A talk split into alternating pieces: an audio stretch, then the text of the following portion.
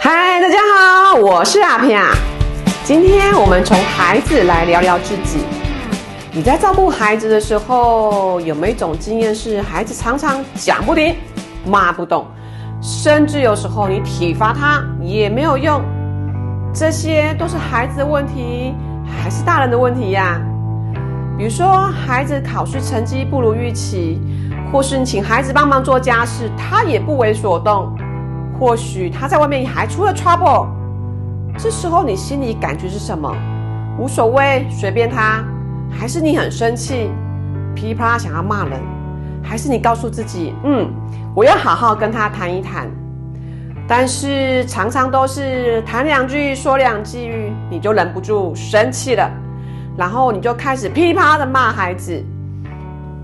这一切看起来好像都是孩子的错。都是因为孩子不听话，没有按照你的期待、你的规则，没有按照你的条件去做事情，所以小孩不听话都是小孩问题，是吗？还是是你的问题呀？小孩做不好，让你觉得没面子吗？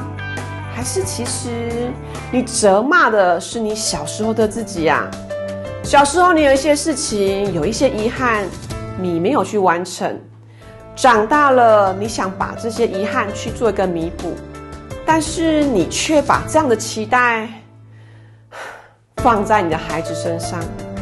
亲爱的你呀，孩提的时候，你是不是曾经被这样子骂过？有一些事情你很想做，你却做不了，你被阻止了，你被否定了，所以你带着遗憾的心情来教育你的孩子，你期望你的孩子完成你的梦想，但是。